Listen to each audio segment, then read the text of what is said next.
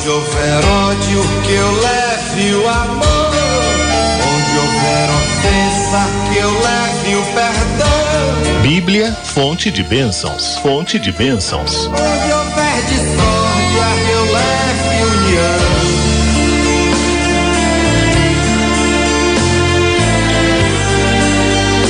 Meus irmãos, este é o quadro Bíblia Fonte de Bênçãos aqui no programa Palavra de Amigo. Toda segunda-feira nós partilhamos aqui algum trecho da palavra de Deus. Eu, Padre Christopher, partilho com você um trecho da palavra e hoje eh, eu escolhi partilhar o evangelho de hoje. Não simplesmente por ser o evangelho de hoje, né? Porque aqui a gente partilha muitas, muitos temas bíblicos, às vezes não é nenhuma passagem bíblica é, sozinha, né? Específica, mas porque o evangelho de hoje nos dá a ocasião para meditar sobre um tema que sempre fica em voga, mas sobretudo nesse tempo de internet, redes sociais. Nós temos no evangelho de hoje uma das passagens mais citadas por católicos e por não católicos. Às vezes por pessoas que nem são cristãs, mas que citam o evangelho de hoje. Veja só. Nós estamos em no Evangelho segundo São Mateus, capítulo 7, versículos 1 ao 5. Jesus disse naquele tempo aos seus discípulos: Não julgueis e não sereis julgados. Pois vós sereis julgados com o mesmo julgamento com o que julgardes. E sereis medidos com a mesma medida com que medirdes.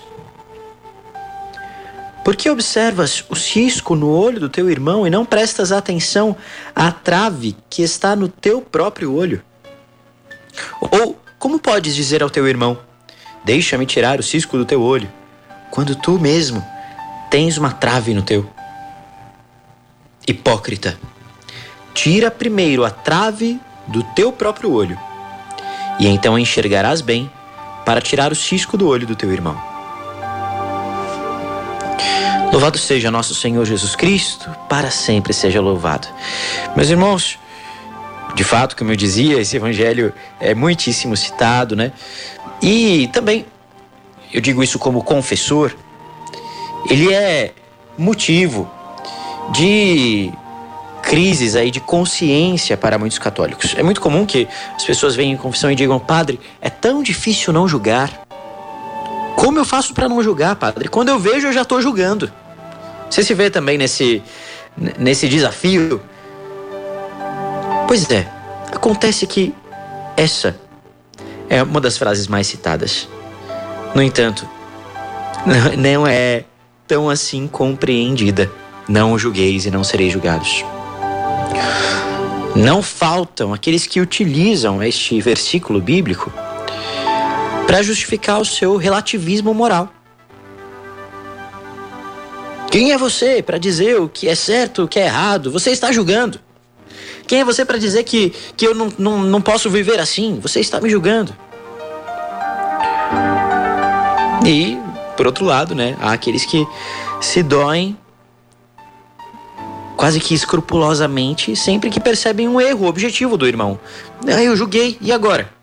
simplesmente por ter percebido que o irmão errou. E tem, é claro, os que julgam mesmo. Mas olha, vou trazer aqui alguns comentários dos santos padres, dos padres da igreja, dos pais da igreja, né? Quem são esses?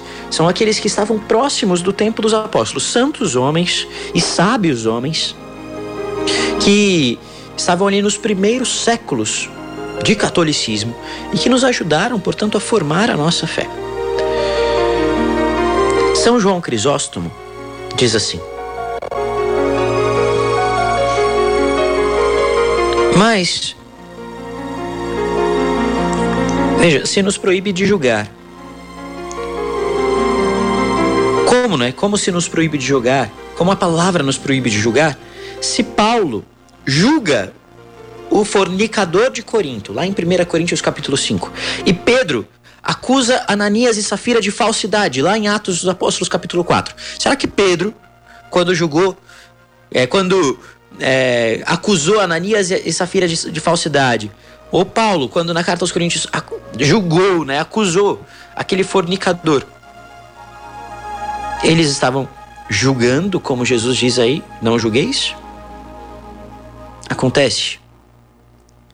São João Crisóstomo que diz aqui que Deus não proíbe os cristãos, por meio desse preceito, de corrigir os outros por benevolência, mas proíbe que cristãos desprezem outros cristãos por jactância da própria justiça, ou seja, por, por, um, por uma soberba, odiando e condenando os outros, muitas vezes partindo apenas de suspeitas seguindo seu próprio ódio sob a aparência de piedade. Isso tem um nome, se chama juízo temerário.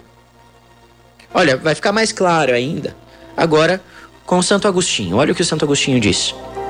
Julgo aqui que não se diz outra coisa, senão que devemos interpretar no melhor sentido aquelas coisas que não sabemos com qual intenção foram feitas. Há duas coisas em que devemos evitar o juízo temerário. Temerário significa apressado. Duas coisas em que devemos evitar o juízo temerário: quando não temos segurança da intenção com que a coisa foi feita, ou quando não se sabe o que será aquilo que agora parece como bom ou como mal. Ou seja, meus irmãos, acontece que o que Jesus está condenando aí, o que Jesus está proibindo a gente de fazer, é o juízo da consciência das pessoas. Nós não podemos julgar a consciência das pessoas, porque a consciência só Deus sabe, só Deus conhece. Mas ele não nos proíbe de fazer o juízo das ações, né, de julgar as ações. Vou dar um exemplo muito claro. Veja só, se você é, está na rua e vê alguém, um, um assaltante roubando alguém. Ora, você sabe muito bem que aquilo é errado. Você sabe muito bem que aquilo é um crime além de um pecado. Pecado contra um dos mandamentos. Então, se você vê isso e, e pensa isso, pensa, né, olha, ele roubou a moça você está julgando. Conforme o Senhor diz no Evangelho, você está julgando a ação. O que não se pode é julgar a consciência. Você de repente dizer, aquele rapaz vai para o inferno, um isso, um aquilo. Aí você está entrando naquilo que só Deus sabe. Só Deus sabe a situação, a situação em que aquela pessoa vive. Só Deus sabe da história daquela pessoa. Só Deus sabe uh, a consciência que ela tem ou não. Entende? Né? Ou, por exemplo, alguém pode estar num surto psicótico e roubar a outra pessoa. Portanto, não é, é imputada culpa sobre aquela pessoa, mas você não conhece. Dando um exemplo mais corriqueiro. Todo católico deve ir à missa aos domingos. Então você fica sabendo de alguém que faltou à missa. Ora, falta à missa é um pecado grave para o católico. No entanto, você só conhece a ação. Mas você não conhece a consciência daquela pessoa. Você não sabe se aconteceu algo grave. Então, julgar a intenção, o coração da pessoa, seria um juízo temerário, apressado. Simplesmente porque ela faltou à missa e você não viu aquela pessoa que está sempre à missa do domingo com você naquele domingo. E você já diz, olha, deve ter ido numa festa, entende? Isso é um juízo temerário. Depois o evangelho continua e fala aqui sobre a trave no olho, né? Ele diz assim: Como pode dizer ao teu irmão, deixa-me tirar o cisco do teu olho quando tu te, mesmo tens uma trave no teu? Hipócrita, tira primeiro a trave do teu olho, então enxergarás bem para tirar o cisco do olho do teu irmão.